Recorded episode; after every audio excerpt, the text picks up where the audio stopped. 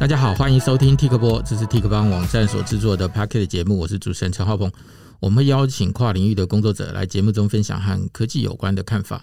在节目开始之前，如果你还没有订阅我们的节目，请记得订阅和分享。我们今天要讨论的话题是 UPS。那前一阵子有一些调皮的小动物，搞得台电动不动就断电了。那这件事情让很多人觉得很很烦呐。尤其是像我们这种做写稿的人，你写到一半没存档，那又断电，那真是超惨的。所以开始又有许多人开始讨论起 UPS 的话题。那什么是 UPS？UPS 能干嘛呢？我们就请硕天科技技术支援部的工程师领组的霸子来和我们谈谈 UPS。来，霸子跟大家打个招呼吧。哎，主持人好，各位听众大家好，我是硕天科技霸子。好，霸子，来，什么是 UPS？好，呃，UPS 其实是一个缩写。那大家耳熟能详的 UPS，其实还有一个很很有名的快递公司，但是跟跟我们今天讲的东西是不太一样的。好，UPS 其实它是英文的缩写，它是指 Uninterruptible 的 Power System，那翻译成中文就是所谓的不断电系统。那它的功能其实很直觉，它就是在你一些非得要不断电的一些设备上面，不能让它停电的这些设备。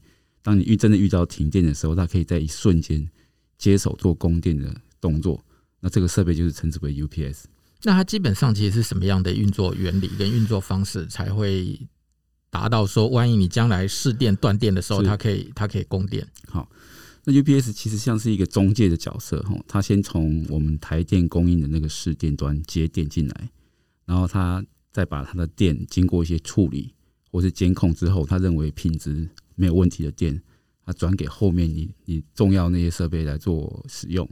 那当你前端的这个台电的电忽然间中断，或者是说它有一些异常的现象，比如说电压太高了、太低了、频率跑掉了，那这时候 UPS 发现到有这个问题的话，它就会瞬间切换到它自己内部的电池做供电给后面的设备。那这样子的话，它可以确保你后面的电子设备你用到的电永远都是品质最好的，或者是可以接受的一个电。所以 UPS 它自己本身就有储存电力的功能，是，就是一般，一般来说，UPS 它的内部都会有内建一定容量的电池，所以基本上就是一个大型的行动电源嘛。是，不过行动电源，行动电源是的确是很类似的一个概念，大家比较容易理解嘛，是就是你带着行动电源在外面帮你的手机充电，没错。那 UPS 是你放在家里，是一端接市电，对，然后一端输出到你的。设备上去，那行动电源基本上跟 UPS 的话，我认为有两大不一样的地方。嗯嗯，第一个是是供电的类型不同，因为行动电源大家都是直接充手机，所以它其实是直流电输出的。嗯哼哼哼。那可是对于我们一般家用或是企业用常见的 UPS，多半都是交流电输出的 UPS，所以它是比较少直接有直流输出的 UPS。当然，在业界是有有这样的机种，但它是用在特殊领域，那我就这边就不多不多做说明。所以，总之就是比较不一样，就是一个是直流电输出，一个是还是交流电是输出。那第二个比较不一样的就是说，诶、欸，呃，UPS 它有一个很特别的功能，它除了可以做电的及时处理之外，它可以做及时的切换。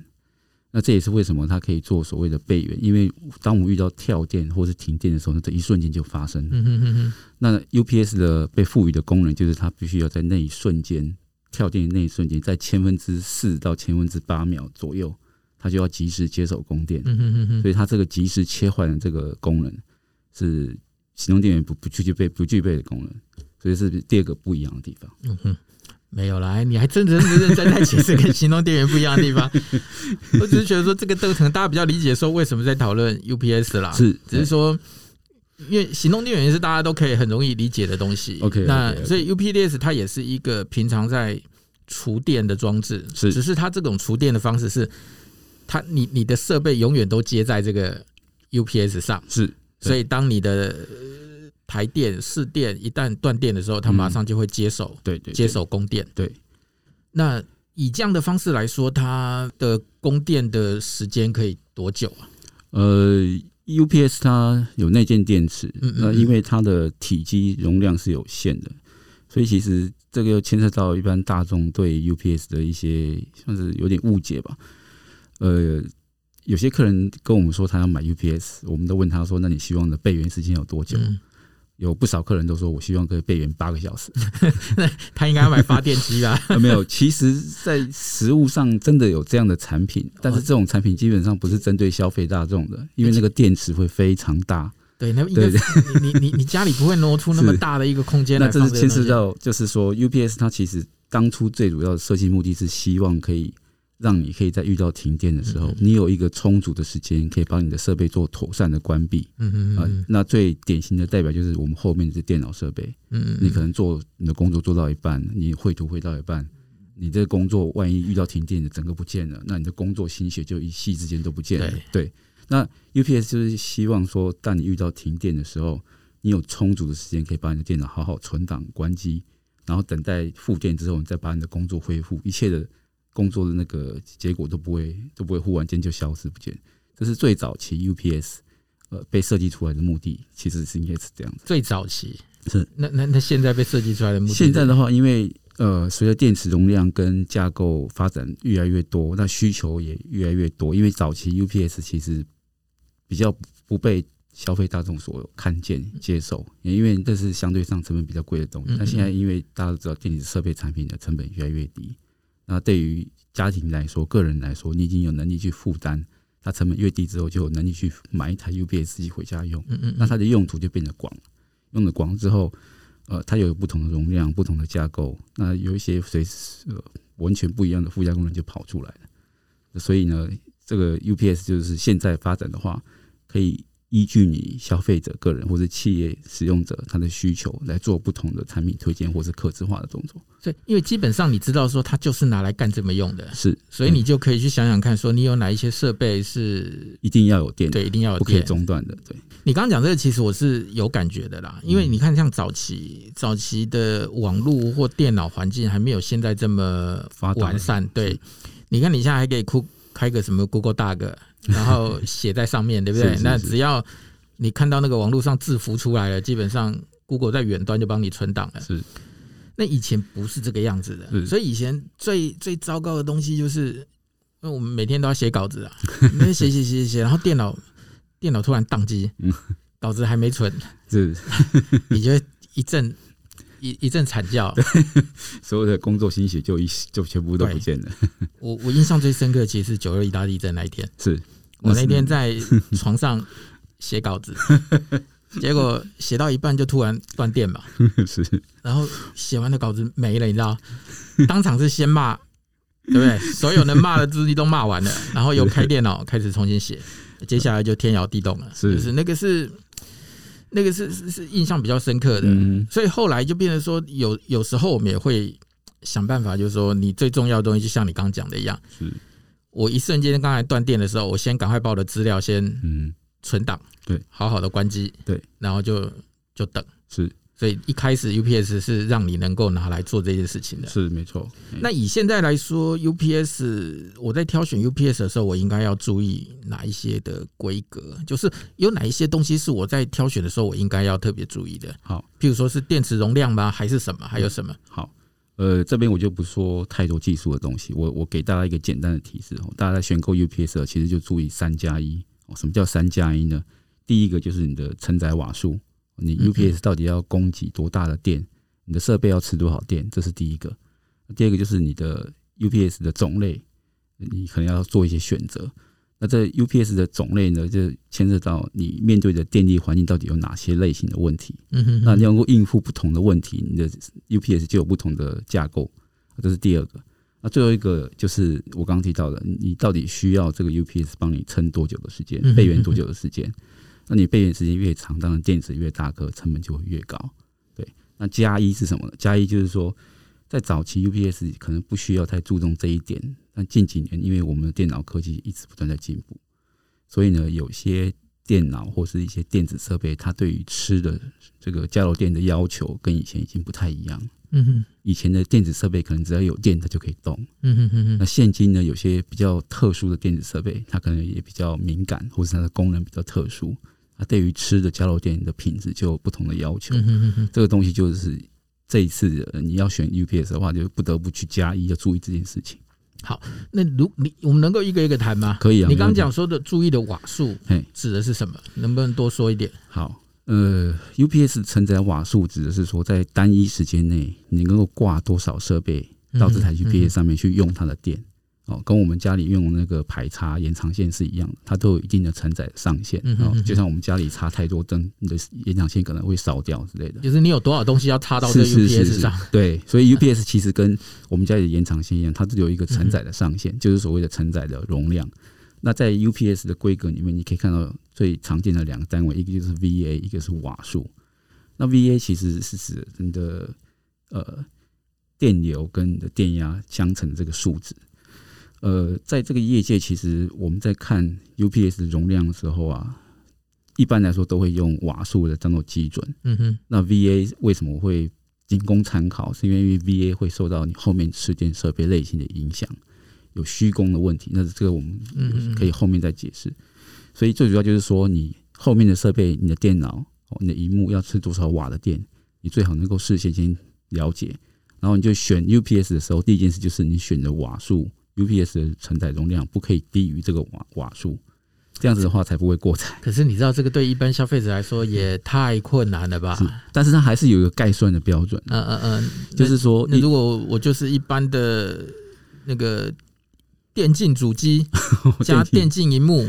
电竞主机又是另外一个比较特殊的东西。那如果我们早期讲说，我们家里常用或办公室常用的一个桌机电脑，你只是用来做文书工作、上网找资料、写文章这一类电脑，其实它的耗电量都不会太大。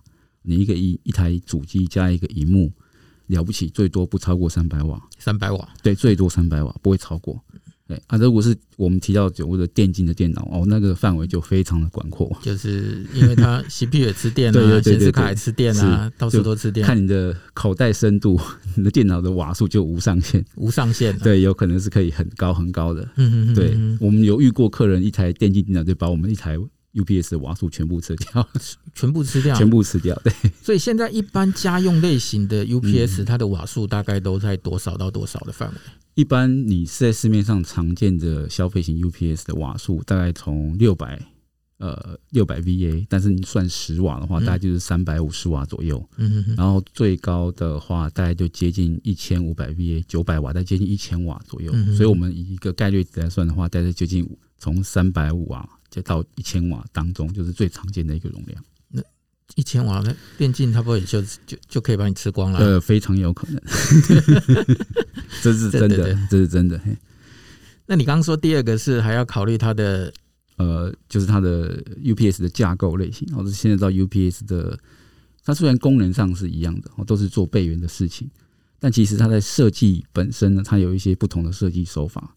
就像我们我们马路上看到的汽车，呃，有很多种，都虽然都是汽车，可是它根据它的呃，吸吸数它设计方式不同，可能有分 SUV 家庭房车，有载货用的，有露营用的。那 UPS 其实也是一样的，就是我们虽然它都是做备援的事情，但其实它是根据架构上的不同呢，它可以做到的备援的等级或是防对于电的那个处理等级也是不同的。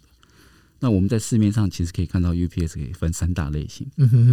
那这个不是针对某一个品牌这样子，应该是做这个 UPS 这个行业。几乎所有的产品都是针对这三个类型、三个架构类型设计出来的。对，设计出来的是。那第一种就是我们最入门的架构，就所谓的离线式。嗯哼，啊，离线式这个东西其实就是呃 UPS 最原始的那个样貌，就是说它在你试电有电的时候，它会让你用试电，对，然后顺便帮自己内部的电池做充电。但是当你遇到停电的时候，它直接接手备援，用内部的电池的电力帮你做供电。哦，这是最基本的入门架构。那这一类的 UPS，它基本上就是因为它是入门的，功能也很明确，所以它基本上就是它的成本是很比较相对上比较低的。因为它的概念不复杂，是设计出来也比较简单，对。所以它的成本相对上对于一般的大众来说是最最容易被接受的，就是完全没有什么门槛。你你知道，可能从一两千块甚至就可以买到。一一两台都是有可能的，好，一两千块买到一两台，呃，PC 用促销的时候就有机会，这是真的。哎，OK，对，好，那这样的机器当然它就是简单、容易上手、容易使用，没有太多复杂的功能。对，基本上就是我们刚才前面提到那个功能啊。对对对，但是它也给你一点点时间，赶快把资料保 保保存下来，那其他也不能干别的了。是，那它它当然呃优点就是这样子嘛，简单容易用，那成本很低。那、嗯、但是它也有一些缺点，就是因为它结构简单，所以它也不能够做太多的事情。举例而言，我们有些很多地方你可能是有电的，但是你的电其实不稳定。哦，举例来说，我们在家庭或办公室最常见的，你电压会忽晚忽高忽低。哦，那或是你频率会漂移，或是你有些外来的，其实这个也会伤电器，对不对？是是是，没错。嘿。所以有电不代表你的电品质很好。嗯嗯嗯。那可是离线式架构这种入门的等级，在遇到这一类问题的时候，它是解决能力是不太够的。嗯嗯嗯。那它唯一的办法就是，当他发现事件的品质已经劣化到某个程度的时候，他没有办法，他只好跳电池模式给你用。嗯嗯。来保护你后面的设备。嗯嗯嗯。对，所以这是离线式的一个缺点。好，那第二种架构就是比较进阶一点的。好，那进阶一点的话，就只说离线式。再加上一个稳压的功能，好，离线，然后再加上稳压，对，我们叫做在线互动式。嗯嗯，OK，那这一类架构基本上就是，呃，我个人认为是 CP 值最高的。嗯哼，因为它成本只比离线式再高一点，但它多了很多的附加功能，然后包含你试电进来的时候的电压如果有不稳的话，它可以帮你做稳压的动作。嗯哼，不论是偏高或偏低，它可以帮你拉上来，或者是把比较高的电压给稍微降下去，对你后面的电脑的那个。工作品质会比较好，对，这是第二种架构。而且市面上其实你可以找到的 UPS 的机种啊，呃，比较大众也是属于这一类的，中间这一类就是所谓的在线互动式，所以它的 CP 值我认为是最高的。嘿，在线互动式的 CP 值最高，对，而且在线互动式因为它是比较进阶的一个架构，所以它的容量上可以选择的范围也比较广。我们刚刚前面提到的那个离线式架构，一般来说它容量很少高过，很少高过五百瓦。嗯，对，大概是三百多瓦。你使用的情境很受限，是是是，对对对。那中间这种的话，的它的那个容量范围就很广，它从五百瓦一度到刚刚提到的一千瓦都有很多机种可以让你选择。对，所以它的可以选择性是比较多的。所以这第二种架构啊，第三种架构基本上已经进入呃比较接近玩家等级，还有我们企业的客户会使用的，就是所谓的在线式的 UPS。那在线式 UPS 其实针对于前面两种，它解决了更多的一些电的问题。那我们刚刚提到的第一种是没有办法解决，第二种的话，它可以帮你做稳压。嗯哼，但是很遗憾的，它也只能解决电压的问题。对，那因为其实说实在的，在现实的环境当中呢，最常见到的问题就是电压的问题。是是，所以其实你可以大部分的人是是是，对，你可以解决你电压的问题的话，你就可以解决一大部分的一些电的问题。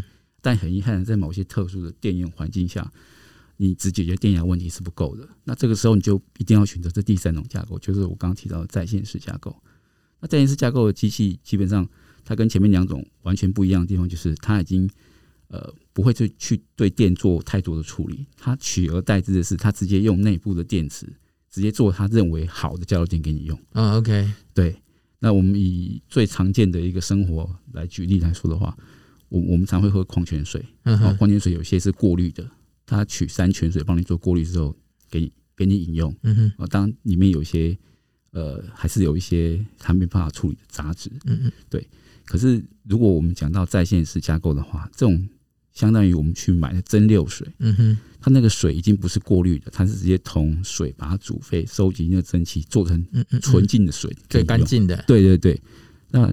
Online 架构的机器基本上就是走这样的一个模式。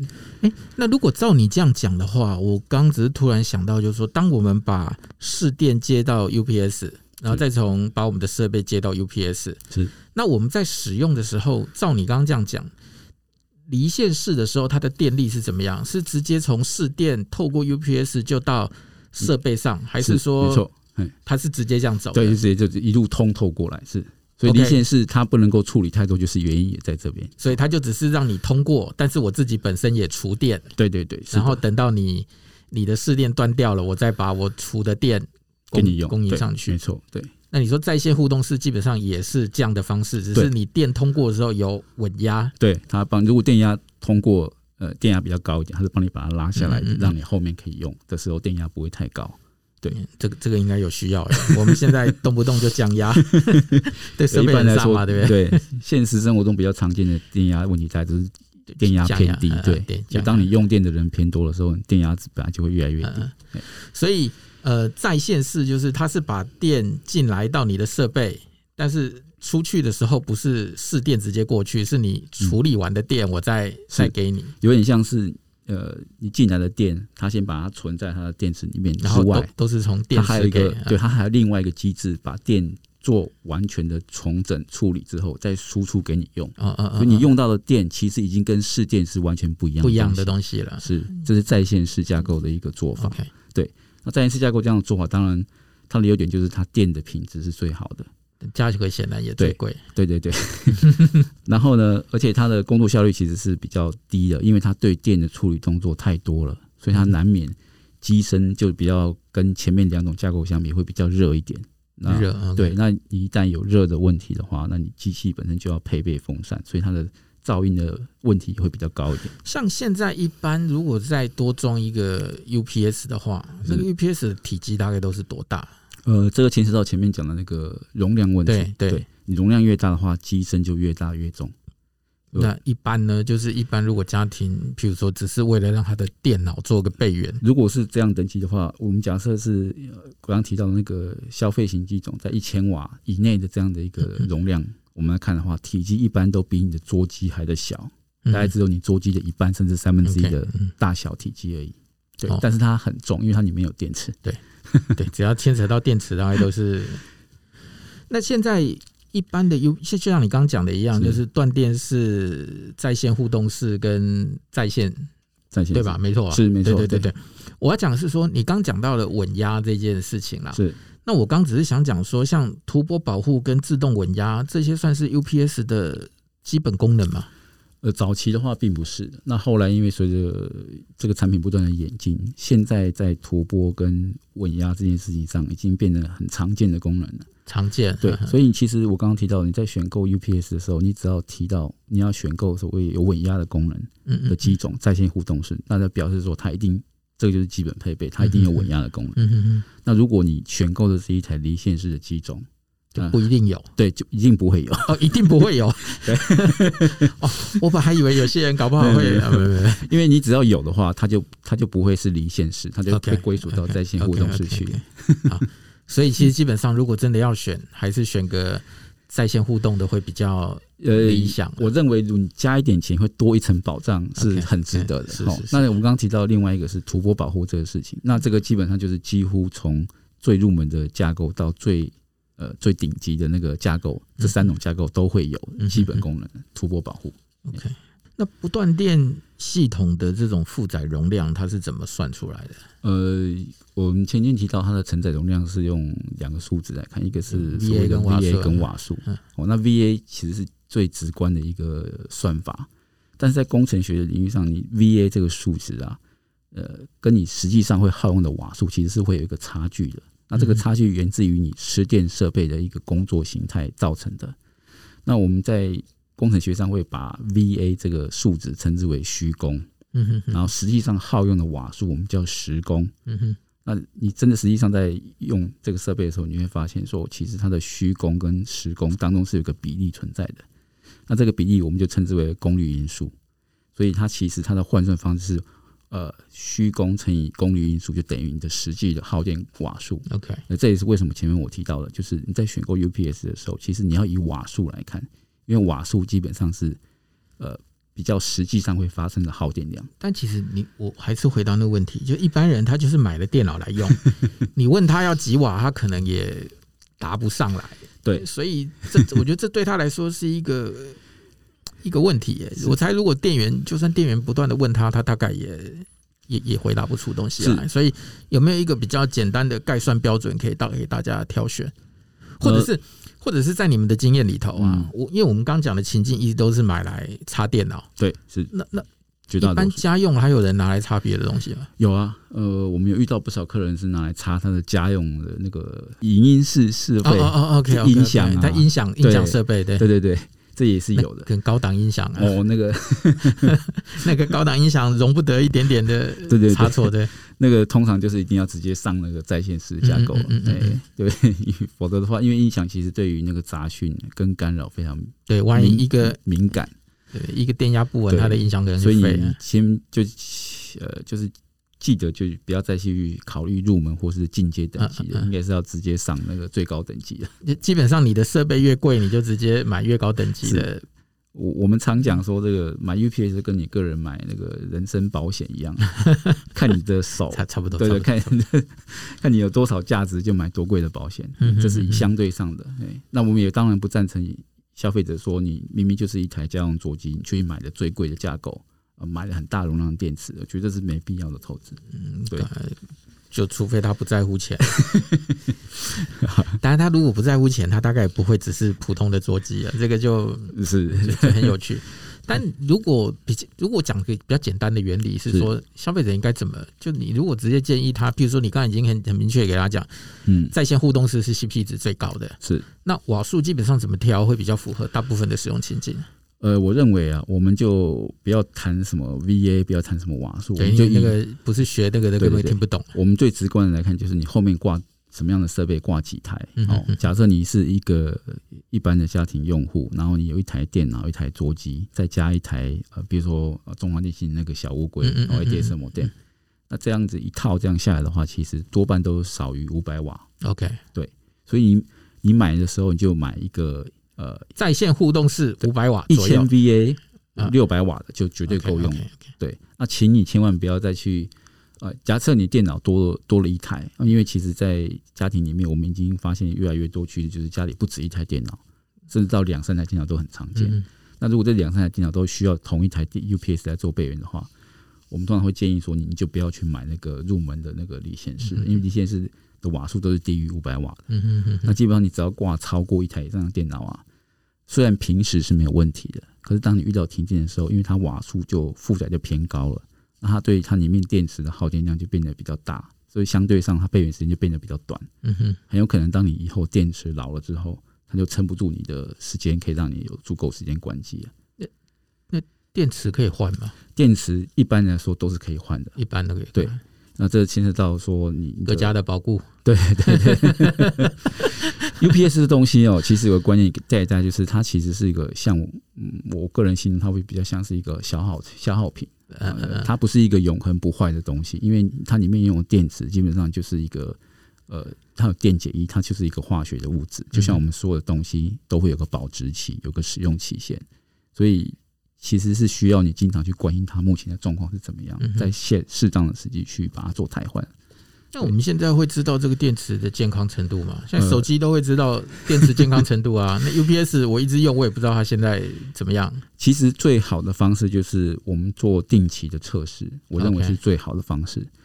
呃，有些人会认为说我荧幕上看到它充电百分之百，就代表它很健康。那其实这是一另外一个迷思。对，因为。其实不论是手机还是 UPS 都一样，你看到的那个百分之百的意思是说，他看到目前它电压值是在百分之百这个点上面，但是关键在于电池当它老化之后，它呈现出来的症状是，你给它放电，加载给它让它放电，老化的电池就会电压掉的非常快，一下子就从一百趴掉到八十趴了。可是你如果是新的电池的话，可能从一百趴掉到九十趴的时间，都还要花上一段不少的时间。对，所以如果照你刚刚这样讲，一般一般家用的这样的一个 UPS，它大概可以用多久？呃，就需要更换。如果你是在不常遇到停电跟跳电的环境下，这样子待机使用的话，通常你可以用超过两年的机会是非常高的。对，那除非你的环境很恶劣，所以后面，因为其实 UPS 它有个小动物太多的时候，对对对对对，这是其中一个很大的问题哈。那假设你环境很潮湿，或或是非常的热，哦，因为电池这东西非常怕热，不论是锂电池还是铅酸电池都一样。所以只要你是在一般的适合人生活的一个环境、舒适环境下，你要让它待机使用，也没有常常在停电、放电、跳电的话，那基本上你用超过两年甚至三年，我们甚至有遇到客人四年才换电池的都非常常见。所以我认为。如果你在一般使用环境下的话，你用超过两年是非常正常的。OK，但是不可避免的，当你用超过两年之后，你的容量就会因为老化而开始下降。其其实我觉得这一点还好了。大家对于电池的尝试，因为手机的普及被教了不少了，是，对不对？就整天告诉你电池怎么样。哦，以前碳酸电池，到现在的锂电池，我觉得嗯，就是因为不管是手机或电动车，嗯、大家对电池的概念没有以前那么。陌生了。是。不过这边要特别提醒一下，因为其实像我们手机，你每天都会看手机，嗯，对它电池有没有退化，你其实感受很明显。对，早上出门充续航力不足，你马上就知道。但是 UPS 并不是这样子。嗯嗯嗯，我们遇到很多客人是因为遇到真的遇到停电了，结果发现 UPS 也没工作。对对对，那时候才发现它电池其实早就已经老化的很严重。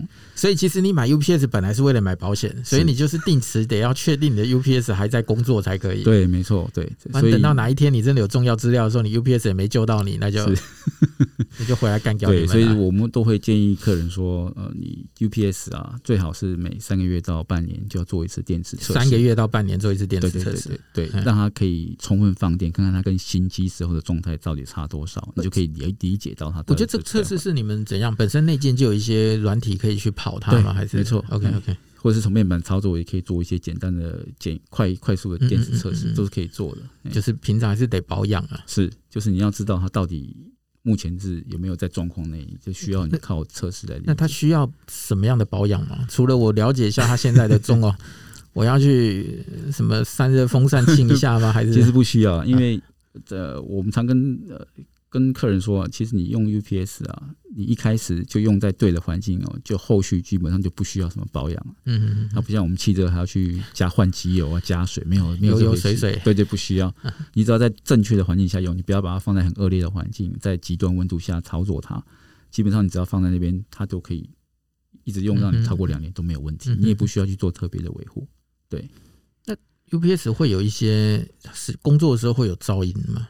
呃，会。因为，呃，我但是噪音通常是在遇到停电的时候，他用自己的电池去做发电的时候，那噪音才会比较明显。OK，对，因为现现在如果一般大部分的 UPS，呃，都已经有做相当的那个节能功能，所以它其实在呃充电过程当中也不太有什么声音，也不太发热。对，所以你基本上是没有什么噪音问题的。因为你一旦发热，你风扇开始运转，才会有那个风切声跑出来。那通常，呃，UPS 最吵的时候，就是当你遇到停电，它用全力用电池在帮你供电的时候，那时候它内部的那个变压器转换电池的那个变压器，它开始全速工作，然后就会发烫，那这时候风扇就会全力去帮它散热，那时候的风切声才是最明显的。那现在一般，譬如说像你刚提到的这种家用的 UPS，是它一般可以工作的时长是多久？呃。简单来说，因为 UPS 我们刚刚提到它早期的设计理念就是让你有足够的时间可以关电脑，所以它一般来说内建的电池容量大致上就是让你可以撑五分钟到二十分钟左右的时间。OK OK，那其实当时要取决于你后面设备的耗电量高低，你耗电量越大的话，这时间就当然会越短。对，OK，基本上就是也就真的只是让你足够好好的把你的设备给关闭存档。没错，其实就我们就一个很一般性的说法来说的话，大概一台 UPS。最多就是让你撑个半小时，了不起。最多最多，对，你不要期望它可以撑到非常久非常久。发发电机啊，对，那就牵涉到发电机的用法了。对对，对，就是不一样领域了。买台发电机接上 UPS，有真的企业是有这样在用，没错，真真的有人这样用啊。OK OK OK。就发电机在最头嘛，然后接下来是 UPS，后面才是你的电脑设备。因为你的 UPS，照你刚刚讲说法，如果是那种企业用的，嗯，基本上已经可以你稳压干净的电了。对，所以管你外面的进来的东西是什么样子的。对，它就是吃呃发电机的电，然后帮你做处理，之后再给你后面的电脑设备用。哎，那还是回过头来，就是我们今天已经谈了整集都在谈 UPS，是那一般的消费者如果要去购买它，嗯。你有给他，你能给他什么样的建议吗？就是从挑选的时候的规格，或者是他特别要注意哪些东西？因为你知道，像我们，我们通常，我们通常在谈这个东西的时候，都会跟有时候会跟那个读者、消费者讲说，你可能要注意它的电池芯是哪一家的啊，它的那个电路设计是长什么样子的啊，动不动就会叫他说不要买那种来路不明的 行动电源，对不对？好歹找一些什么有牌子的，因为。里面的东西你看不到啊，是看不到。你看到外面就漂漂亮亮的。那回过头来一样，就是今天他如果要买一个 UPS，显然他想要在他的工作或者什么东西里头，他一定有一些重要的东西要保护。是。那你会给他在买 UPS 的时候什么样的建议？好，呃因为其实所有在台湾合法正式销售的电子产品，它都有所谓的 BSMI 的认证。BSMI 的认证，对对，是不论是 UPS 还是电脑还是荧幕，都有这样的要求。呃，这是一个安全规范。所以我觉得最基本的就是你要去挑选有符合 BSMI 认证，它有一个标章，确认它是合法可以销售的的设备。嗯哼，那不论什么品牌，其实就大致上就不会有太太离谱的事情发生了。这是第一点。那第二点就是。我我我认为在买 UPS，呃，有几个呃要点，就大家听一下。我把它缩减到了七个字，就是你买多用少多测试。好，买多是什么意思呢？你在规划买 UPS 的时候呢，容量不要太紧绷。哦，你家里电脑明明是三百瓦，你就刚好买一个三百瓦的 UPS，完全没有。完全没有任何的余裕，缓冲跟容量扩充的这个概念都没有。对，那其实我们会建议说，我们都会说，你在买 UPS 的时候，假设你的瓦数是五百瓦的话，多买一点点，多买一点容量给他。嘿那比较理想的说，应该是说你在规划你容量的时候，应该是你在电脑挂上你 UPS 之后，你占用的比例不要超过七成。就是 UPS 假设是一千瓦的话，你电脑的占用的那个耗电瓦数不要超过七百瓦。剩下三成的那个容量给它做一点额外的备用，这是你的用少是不是？对对对，用少的意思，就买多用少。你买的时候就要买多一点，不然你没办法少用。但这个东西是在你的软体头看得到的嘛？看得到的，对对对对对。所以你一开始在规划的时候，其实容量就不要挑的太刚好，你可以多挑稍微大一级的。那你后背万一真的你有些设备上扩充的需求的话，也不用担心太多。对，就是买多的意思。用少的话，就是说。有些人买了一台 UPS，把它插到满，对 对，就就用到紧绷，或什么东西都要插上去。那其实这这个观念是不太好的。你应该是把绝对不能够断电，然后绝对要受到保护的东西优先插上去。对，然后剩下的东西如果不是那么重要的话，那我觉得其实你就没必要把它插到 UPS 上面去。那举例来说，我我们常看到有很多。呃，有电脑的这个消费者，他他除了把电脑跟荧幕插上去之外，他连印表机也插上去。那除非你做的就是印刷工作业者哦，那你印印表对你来说非常重要，那是你的生财工具，那你可以插上去，那那当然是无可厚非。可是你可能一年到头没没没必要印几次的，你也把它插上去了，那我觉得可能就不太恰当了。对，你等于就占用了它宝贵的那个容量资源。对，好，这是用少的概念。那多测试是什么意思？就是我们刚刚提到的，其实电池它是一个耗材，所以它需要你定期的去测试它，确认它有没有老化，有没有严重到说你要该考虑把它做汰换。嗯哼，那这只有靠你平常多测试才能够发现的。因为其实 UPS 的东西啊，嗯，有时候你买错了比没买要糟糕，买买错比没买糟糕。因为举例来说，我们刚刚提到那个电竞这个东西，就是一个很明显的例子。现在电竞这个。电脑啊，它的耗电量太大了。嗯哼，然后因为它的耗电量很大，它又非常着重节能这个功能，所以我们现在很多电竞用的那个电脑的那个电源供应器，它对电的要求其实是很高的。那电在这个前提下，如果你买错 UPS，你买到比如说你的输出的波形是呃非非正弦波，是模拟正弦波的话，当你万一真的遇到停电的那一瞬间，很有可能你电竞电脑那个。电源供应器是不吃你 UPS 供电，可这个我觉得一般人不会知道啊。是，但是很重要，因为一般来说，如果你你你这都花那么多的钱买了一台很贵的电竞电脑，当然希望在停电的时候它可以做到很好的保护。那那他就直接买最贵的 UPS，应该就可以解决他的问题。也也不行，因为他可能把所有的。成本都砸在那台电竞电脑上，所以 UPS 他想说，哎，我就省一点，买个比较入门的等级，就发现后来遇到停电的时候，他不能用，或甚至或甚至他的电脑就因为这样子受到一些损伤。所以我觉得你刚讲应该是说比较简单的逻辑，应该是说，当你的设备如果越贵，你理论上买的 UPS 应该越贵，是才能够去就是保险的概念嘛，才能够去支援到你多少身家就买多少的设备啊。对对，希望大家。能够好好的保护自己的设备了，因为你知道这年头比较惨的，通常都不是设备损坏，有时候资料损坏更没错，更更更惨。对，因为设备你可能再花钱买就可以回来了，但你的资料是真的智慧财产权，可你过了就不会，就很难再回来全部。好吧，那我们谢谢爸子今天来节目中跟我们分享的话题，谢谢，也感谢大家今天的收听，谢谢，拜拜，拜拜。